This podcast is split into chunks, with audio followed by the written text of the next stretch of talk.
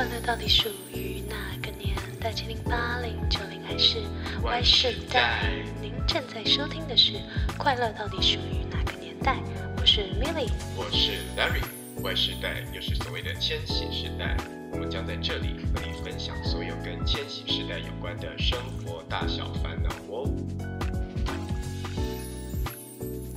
大家好，欢迎回到《快乐到底属于哪个年代》，我是 Milly。我是 Larry。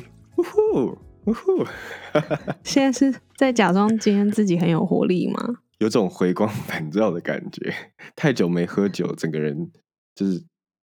那个酒量大退，然后再加上最近才开始重拾健身，所以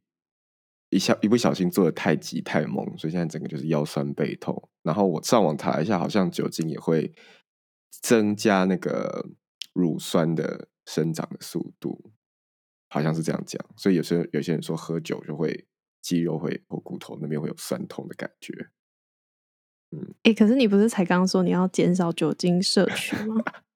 所以他现在才一开放那个可以开，你就马上去进行酒精摄取的活动，这样对吗？就就就就一个晚上，但我突然想起来，我明天晚上也有一个小酒局。无言。好啦，我们今天没有要再聊酒的故事了。我们今天要聊的主题是，嗯，关于恐怖情人有什么征兆，然后还有一些我们身边的朋友实际上遇到恐怖情人的真实经验的分享。那 Larry，你你觉得恐怖情人通常在交往的时候会出现什么样子的征兆？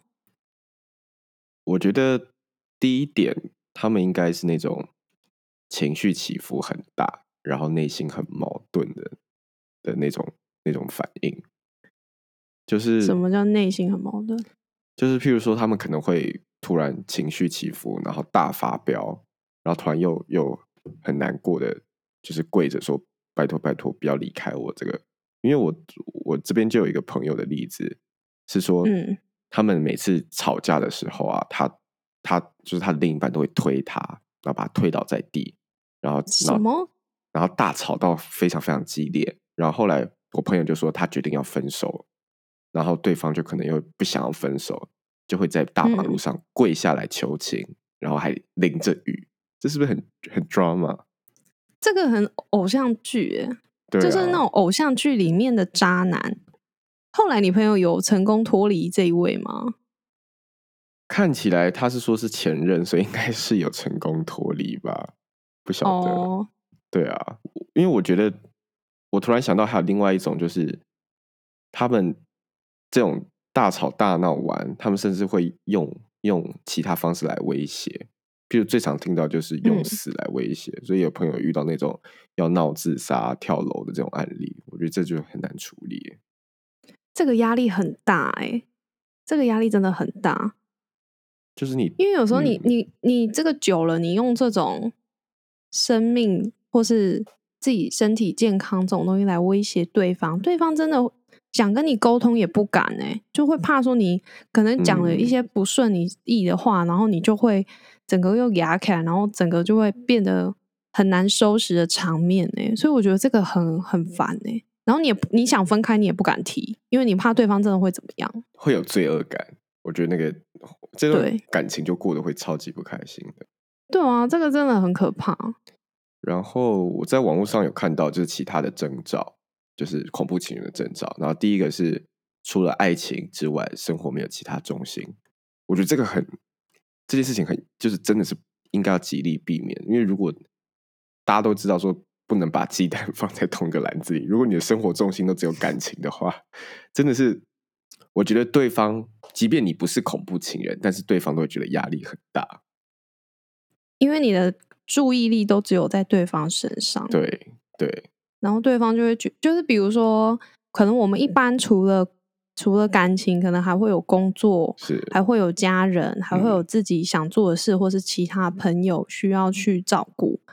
所以你有可能有时候没有留那么多时间给你的另一半。嗯，但是。如果他的生活重心，就你的另一半的生活重心只有你的话，就代表他无时无刻都在都在呃留时间给你啊，或者是他都在想办法要增进你们相处的时间啊，然后跟你做很多，就所有的事情都要跟你一起做，真的是有这种人哎、嗯，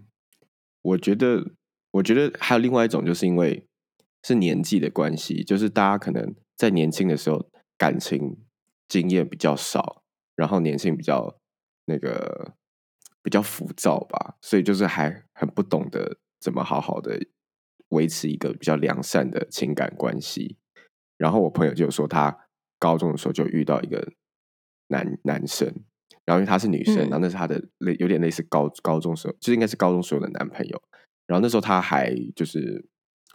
还是就是没有任何性经验，我的朋友没有任何性经验，但他的她当时候的高中男朋友就是一直想要跟她发生关系，然后就是一直说啊，为什么大家都可以啊，这这没什么啊，我们的同学大家都有做啊，然后她就是那个状那个状态，她觉得还没准备好，所以她就一直就是譬如说拿着哦，就是爸妈管得很严，然后家里就是有给他门禁这种事情，一直推迟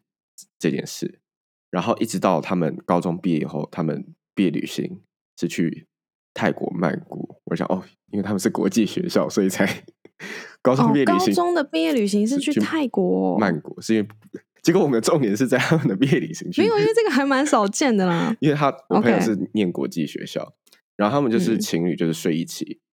结果他也是就是等一下，等一下，等一下，等一下，对，我是高中的毕业旅行，为什么情侣可以睡同一间？还是他们偷偷的？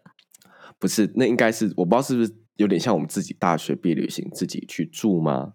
就自己、自己哦，规划这个不是学校办的？或者是有点半官方性质的，因为是国际学校，所以他们可能比较 open，比较 you know 就是 嗯之类的。好，嗯所以他们睡同一间。他们睡同一间，然后他们就可能常常常常就是一直在吵这件事情，然后男生一定觉得说啊，大家都可以啊，你看我们同学们其他情侣也都也都也都有发生过关系，为什么还不行？所以他们就常常一直 argue。然后他说有一天晚上，他就大发脾气，就把枕头就丢向整个那个饭店的窗户什么的，然后他他当时候男朋友眼镜什么都碎掉了，所以就吓死了，他就觉得天哪，这个也等一下，你朋友啊，OK，是女朋友丢的哦，我以为是男生丢的男生丢的哦，男生是男生丢的。对，男生就是为什么为什么为什么不行，然后就啊就一直吵架 argue，然后就把枕头丢上窗户啊，然后另一半他就是那个丢枕头那男生的眼镜也什么都碎掉了，然后他就吓吓疯了，所以后来他们结束回去以后，他就搬回台湾，然后后来他他上大，他们就上在不同的国家上大学，他就赶快分手掉。哦，这个也以高中生来讲，应该还蛮惊慌失措的吧？我啊，是不是啦，我就是说很常见嘛，就是惊慌失措啊。因为他不是丢他嘛，他是丢丢到别的地方，对，但是很激动，对这样对对，哦，那个男的也是蛮年少轻狂的，我觉得他后来应该有后悔啦，就是为了这种事情。我我个人猜测，然后我觉得这些都是属于暴力倾向，但我嗯。有一个、有一个故事是关于就是那种非常非常 creepy 的那种可怕型的监视人格性的那种恐怖情人，就是我大学有个直属，然后他是狮子座的。这重要吗？这这是狮子这座重要，在这个故事中要哦，好好，因为她说她她当时候的男朋友也是狮子座的，然后比她年长。然后我想大家如果知道狮子座个性的话，就是会觉得某种程度会有掌控掌控型、控制欲人格比嗯较强。对，就虽然我也是狮子座，我觉得我有某部分也是这样了。然后结果他就说，呃，故事的铺陈，她是跟我强调说，在他们交往期间，她男朋友非常不会用三 C 产品，就是对这个一窍不通。我就想说，为什么这故事的铺陈要强调三 C 三 C 产品？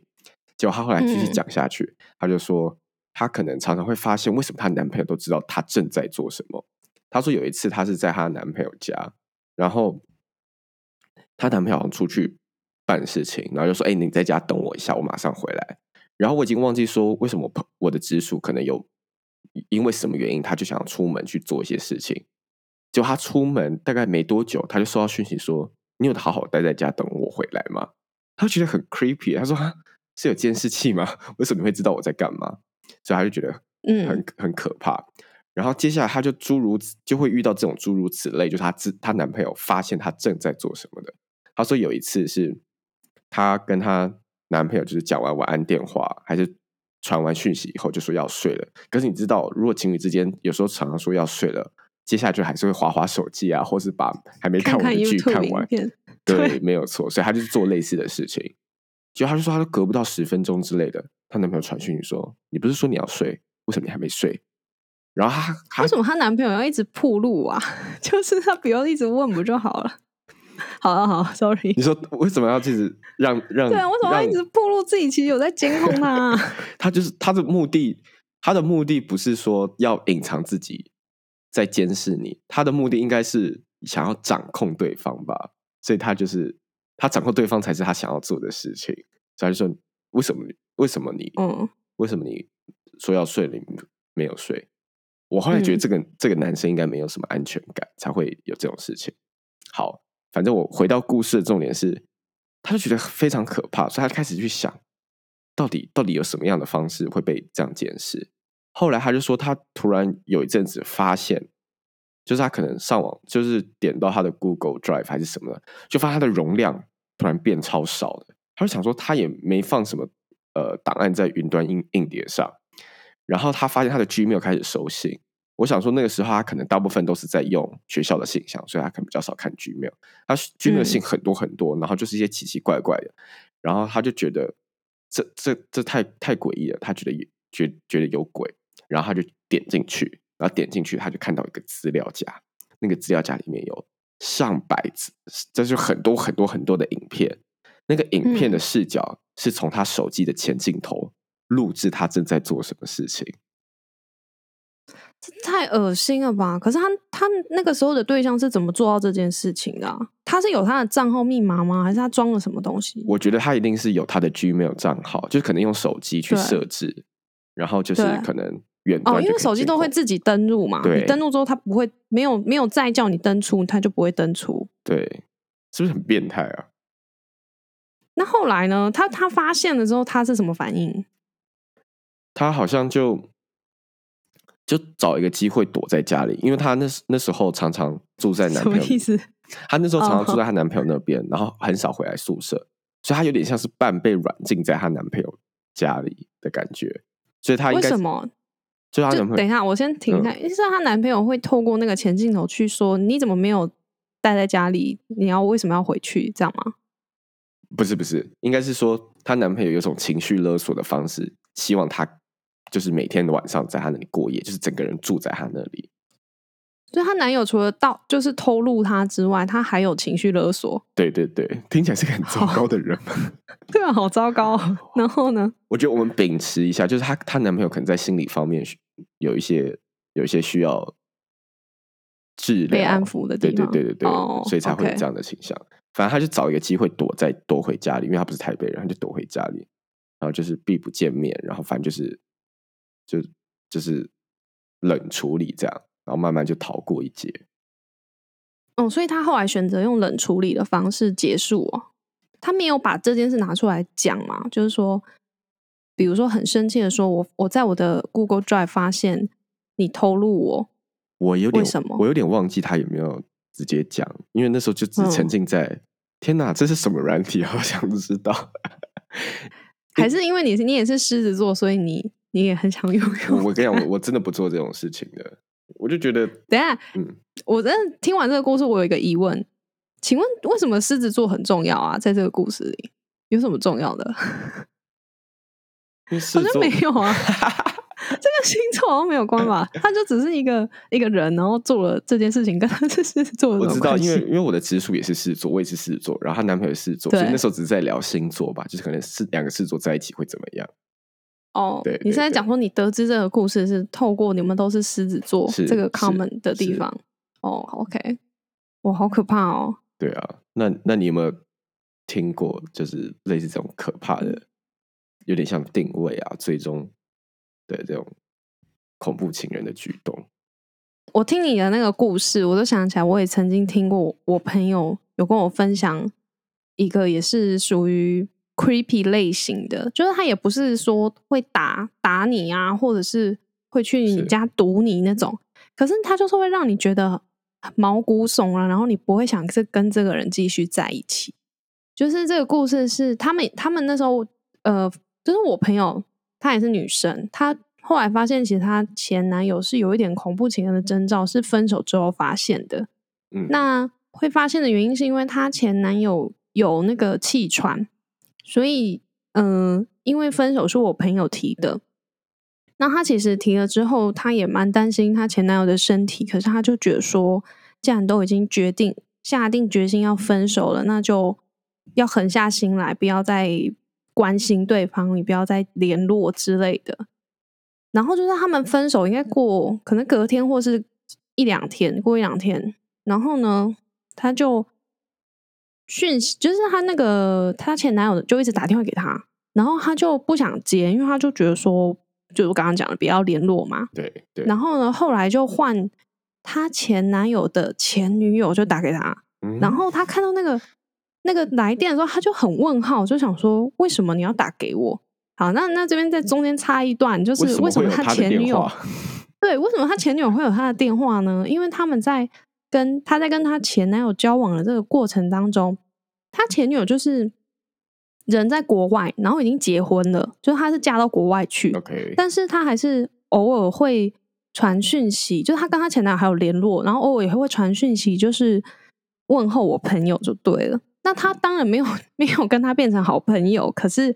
不是算很敌对的那种，就他也没有干嘛，所以我朋友也没有特别的排斥或有什么怀疑这样。那他们有反正见过他那时候看到面吗？嗯、我我不确定，这个我不确定。嗯然后反正那时候他看到那个电话的时候，他就想说到底什么事情，然后就接起来。对啊，我想说就是这是我听到这里的时候，我也是哈什么鬼？然后反正他就接起来之后，他就说哦那个某某某就是他前男友，他就说你你前男友就是呃因为气喘，然后现在倒在哪里，就讲了一个地点，然后就说你可不可以去就是看他。然后因为那个女生在国外嘛，就前女友在国外，她根根本没有办法去看他。嗯然后我朋友就觉得非常的怪，就是为什么那个前女友会知道她前男友现在倒在哪？后来他他当然没有去看，他就跟他的前男友的朋友们说这件事，然后叫他们去处理。但是呢，他就真的太好奇了，他很想知道为什么他会知道他在哪，所以他就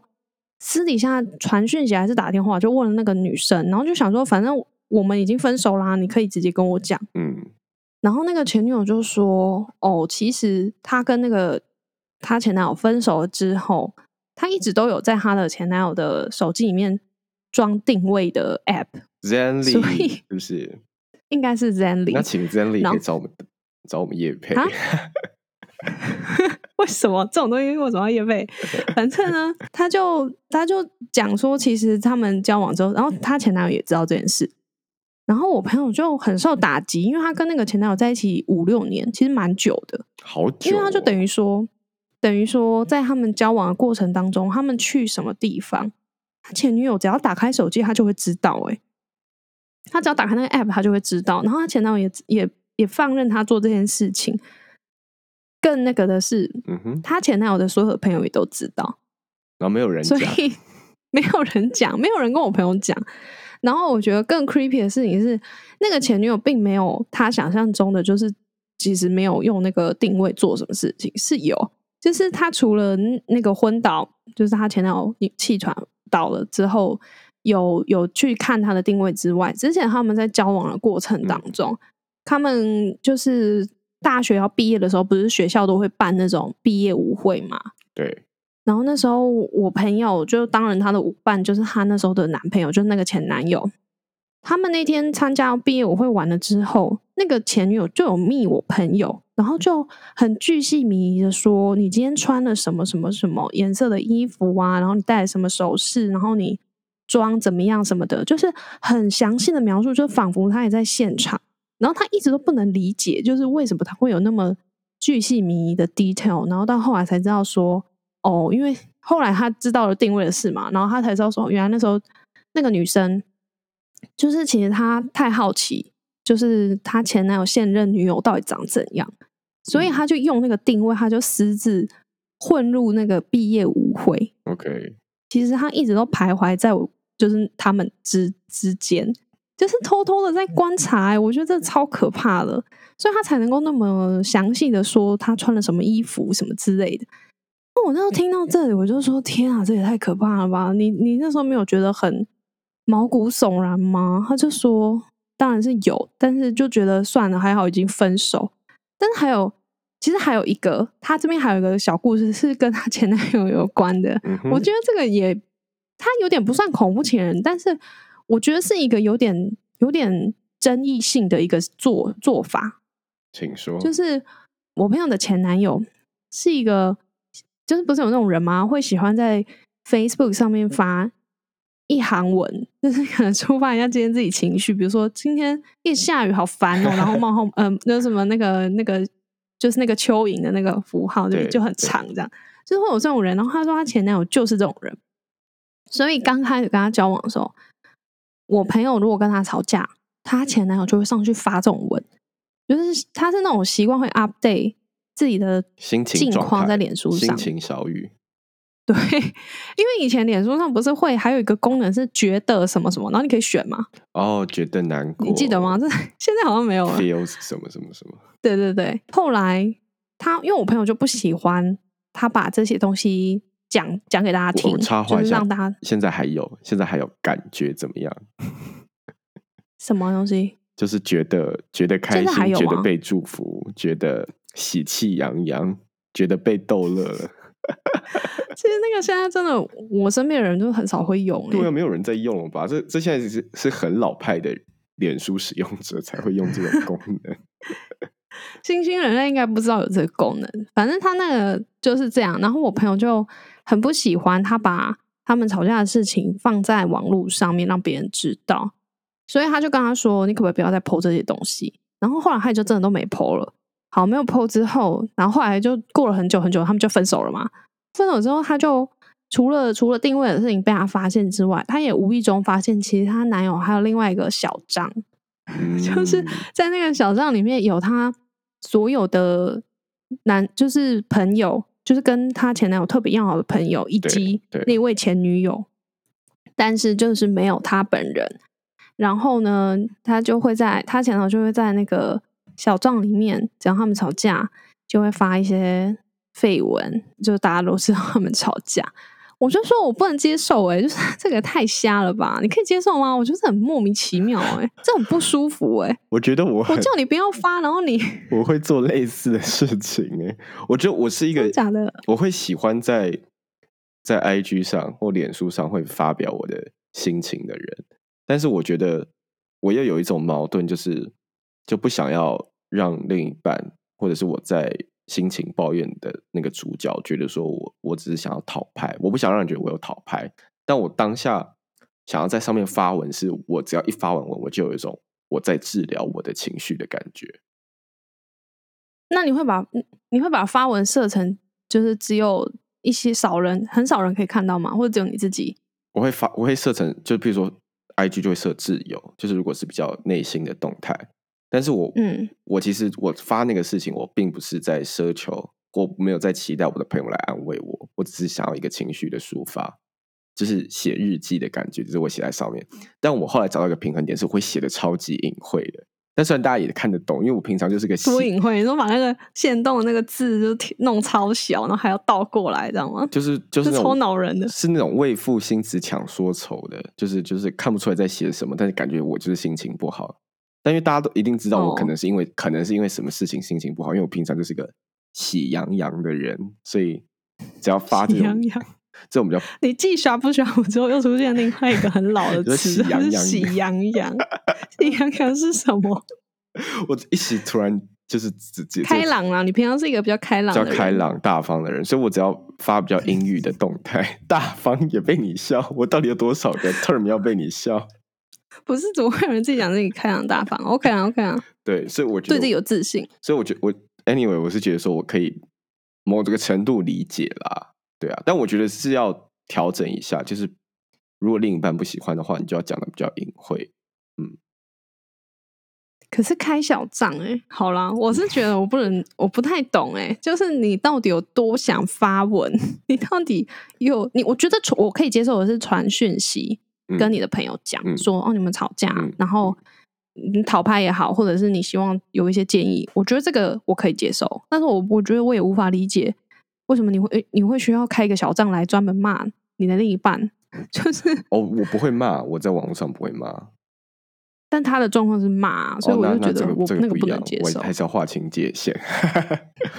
我就只是抱怨啊，就是可能遇到什么样的 challenge，对啊，或者我在什么样的情况下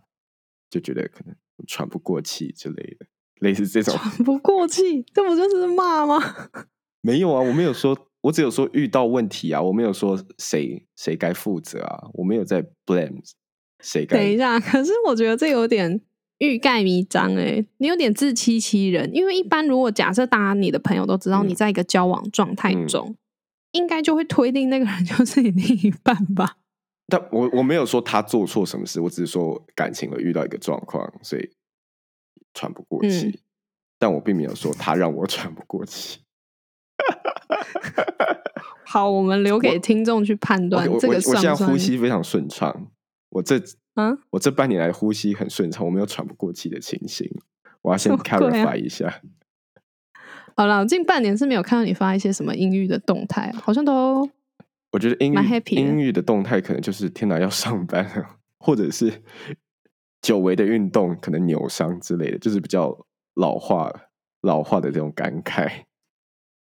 你可以帮他喜羊羊啊，或者是喜羊羊，我 想今天去啊，你那天去昨天去吃那个对不对？我在脸书小，我在脸书发感受，觉得喜羊羊，超老，我我要跟你解除好友关系。不用解除啊，你只要退我追踪就好，就看不到我的动态。反正话说回来，我我听完这些恐怖情人的故事，我是真的不太理解到底为什么这些人要这样做、欸。就是如果在感情里面你有一些不满、是不合你意的地方，不是可以好好说吗？为什么要用一些，或者是为什么要过度的去想要控制另外一半啊？就想要知道他在哪里啊，或者是想要，嗯，就是希望他按照你的意思做。我现在有点真的不太懂、欸，我觉得，我觉得我得自爆一下。我觉得我某种程度好像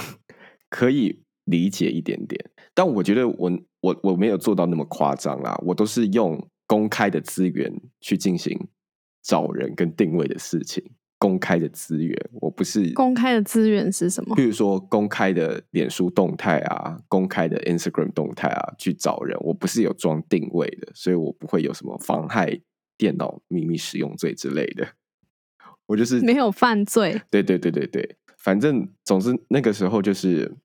我觉得我那时候感情状态就哎人整个人的状态比较混沌吧，所以那个时候跟对方还只是有点暧昧的关系，但后期他可能转为比较冷淡。然后他不是台北人，然后有一次他上来台北，我就是很积极想要约他出去，然后他可能就是一直说啊，我们之后还有很多时间见面啊。但是在那个当下，你就觉得我好想要见到面哦，你不会感受得到对方其实是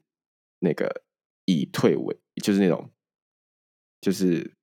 就是你感受不到对方是在暗示说我我真的不想跟你见面他，在给你软钉子碰。对对对，软钉子我就感受不出来，因为你人就陷在那个情绪里面，你根本不晓得。然后总、嗯总之，他在反正他他最后就是他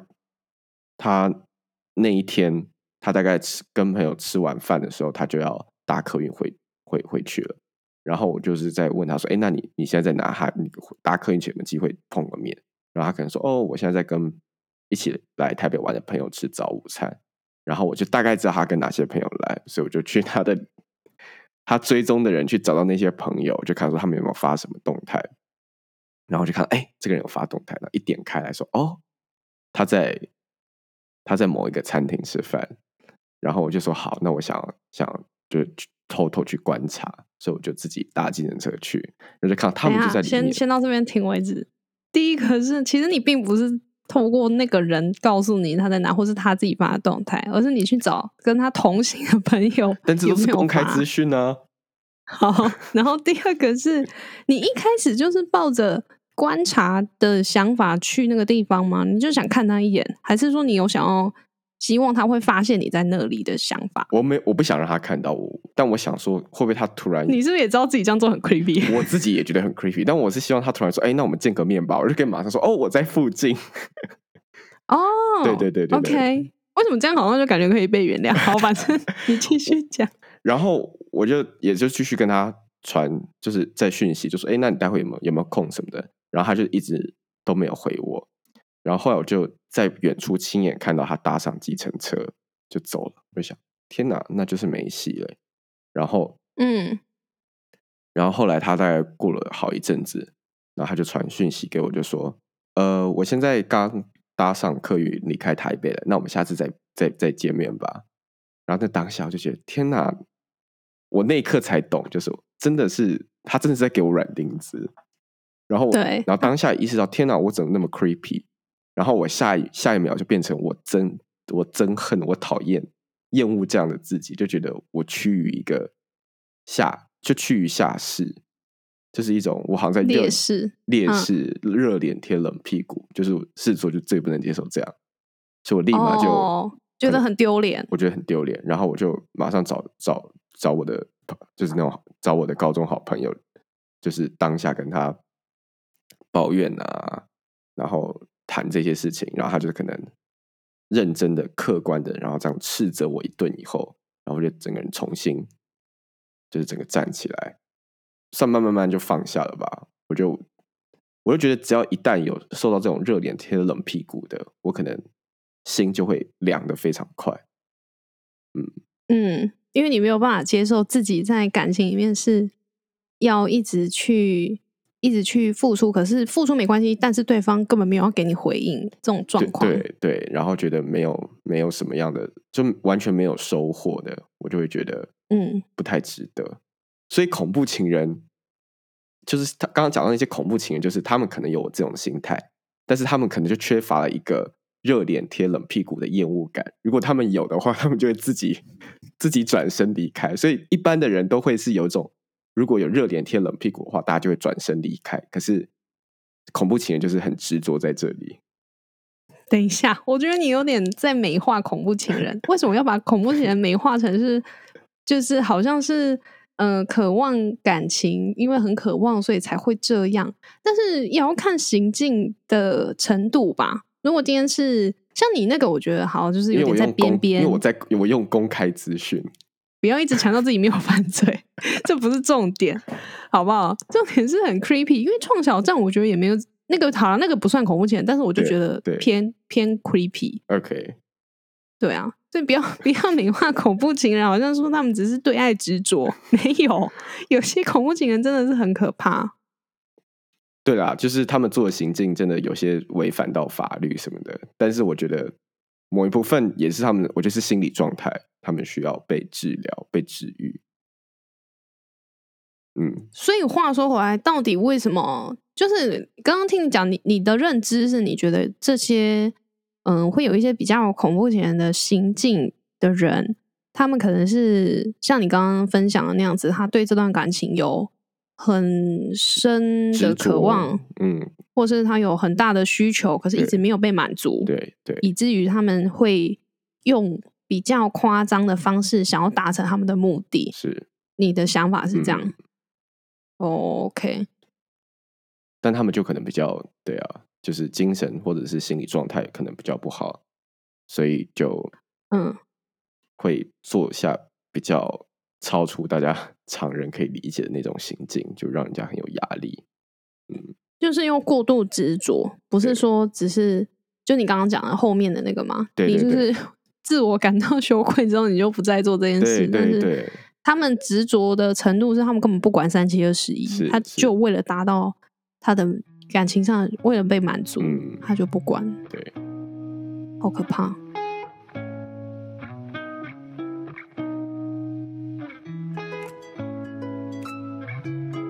我觉得我们今天聊了这么多恐怖情人啊，这些故事啊，我觉得我们刚刚有讲到恐怖情人的征兆嘛，我觉得这个很重要。所以，与其你在感情进入，与其你进入感情后发现你的另一半是恐怖情人，我觉得把那些。征兆当做是你在 dating 的时候可以作为衡量。我觉得预防胜于治疗嘛，所以刚刚我们提到这几个征兆都要特别留意，这样就可以避免遇到，应该是会减少遇到恐怖情人的几率。我觉得第一个很重要的就是除了爱情，生活没有其他的重心。如果你在跟这个人 dating 的时候，你会发现说他好像可能就是感觉感情是他的一切，或者是他在追求你的时候，就是好像你就是他的唯一这样子。因为这种，因为如果一直讲太太慎重的话，或者是我没有你我不行，这要么不是渣男，不然就是恐怖情人或渣女。对不起，渣男渣女或者是恐怖情人，感觉只有这两种可能。所以如果一开始追求你的时候讲这么。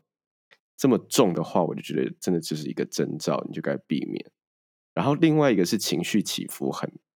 很大这件事情该怎么样看？我觉得有些人可以看，就是说如果比如果他会开车的话，是不是开车的车品不好，就是一种情绪起伏很大的一个 factor，或者是 打麻将的时候，如果牌品不好，哎，那如果是酒品不好呢？你觉得有差吗？我觉得有。就另外一个讲是成成瘾的问题，就是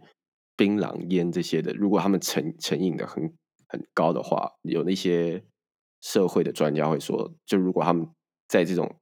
这种成瘾的习惯比较难控制的话，就是有比较大的几率，可能他们有机会成为恐怖情人。但我觉得酒品是一个啦，因为烟跟槟榔这些的，它可能不会造成他的情绪起伏会很大，但是酒会。所以，如果他是一个常常喝酒、他有酒瘾的人的话，那他的情绪起伏一定很大，那他就很难会有理性的的的样子出现，他就是一定会情绪起伏非常可怕。嗯，所以大家要小心，就算是在不管是谈感情之前，还是呃已经在热恋当中，还是要保有一丝的理性。虽然有时候热恋有点难，但是。不要太过度的被这个粉红泡泡给，就是完全的去美化对方可能已经表露出来的征兆，对恐怖情人的征兆。那我的部分要跟跟大家聊，呃，跟大家提醒的是，假设今天没有没有能够在比较前阶段去预防的话，那在法律上面，你有什么样子的管道可以去保护你自己？那以目前的状况，还有我们刚刚聊到的故事来说，如果对方已经有暴力行为，然后让你有实质上受到一些身体上的伤害，那你是可以对这个恐怖情人提起伤害罪的告诉，或者是像刚刚我们两个都有谈到的故事，就是有点算侵入对方的手机去做呃 app 偷偷的装偷偷的装 app 进去，然后监控。这个的话呢，就是也有触犯到刑法的妨害电脑使用罪相关的罪名，或者如果对方强迫你做一些事情，比如说有一些恐怖情人的方式是，他不会打你，可是他会利用强迫你拍一些性爱的影片或者是裸照，来作为日后就是情绪勒索你的方式。那这样的话呢，嗯，一一定是有构成强制罪的。另外呢，那实质上你可以除了提告，你还可以做些什么？依照现在目前家庭暴力防治法的规定哦，后来还有新增一条专门 for 恐怖情人的条款，不管是你曾经交往过的，或者是你现在正在交往，即使你们没有同居哦，但是如果你有受到一些身体或精神上的不法侵害，你是可以去申请保护令的。那当然，刚刚讲的这些都比较是否，嗯，你跟他是认识的，然后你们已经在交往，或者是曾经交往过的前任，是可以用这些方式去预防。另外，还有一种也很让人苦恼，就是有一些追求者，他们的执念非常的深，然后比如说他们可能会尾随你、跟踪你，或者是每天传好几封的那种。恶心的赖的讯息，或是一直寄东西给你啊，或者是在呃在网络上面可能冒用你的名名字去讲一些妨害你名誉的话，反正各式各样。那这种情况呢，今年呢，行政院有通过一个跟踪骚扰防治法的草案哦。那这个是过去没有的，它也是基于就是过往对于有有发生过很多重大的社会案件，其实都是跟追求不成有关。是，所以他后来就定了这样子一个草案。当然，他目前还只是草案啦，但是过的几率，我觉得应该是蛮高的。那如果有这些太阳的话呢？呃，依照目前草案的定，是会把它视为犯罪，然后会处以刑责。另外呢，他也可以就是因为刚刚有讲嘛，《教你暴教家庭暴力防治法》，它是比较对象比较线索，可是这个法呢，它就把可以申请保护令的对象扩大到会不当追求你的这些人身上，你也可以是，你也可以去申请保护令。所以就是提供给大家一些嗯比较有效可以保护自己的方式。那当然是希望说大家都不要那么倒霉遇到恐怖情人啊。对，就是大家在那个征兆的时候就要有注意，然后大家自己也要避免把感情当做你生活的唯一重心，因为你这样这样子的话，你也容易吸引到的人才不会是只把感情当做生活的重心，可能会有一个比较呃比较平衡、比较好的一个关系的开始。以上就是我们这集的内容，希望你们会喜欢我们分享的主题。欢迎大家订阅跟分享我们的频道。另外，跟大家工商一下我们的 IG 账号，搜寻“快乐到底属于哪个年代”，或者是打 “Happy Gen Y 底线 TW” 就可以找得到。如果你们有烦恼不知道找谁诉苦的话，欢迎到我们的 IG 账号私讯小盒子，我跟 Milly 可以分享我们的经验给你们听哦。那我们下周见啦！下周见喽，拜拜拜。